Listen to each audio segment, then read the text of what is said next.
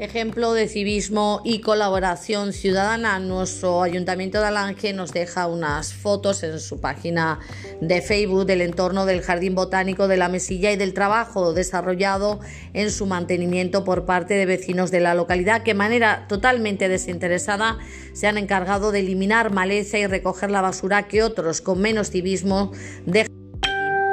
Estamos, dice nuestro ayuntamiento, orgullosos de tener vecinos como Encarna Hurtado, Francisco Gómez, Elías González o José Parejo. Con gente como ella se hace pueblo. Muchas gracias por vuestro trabajo.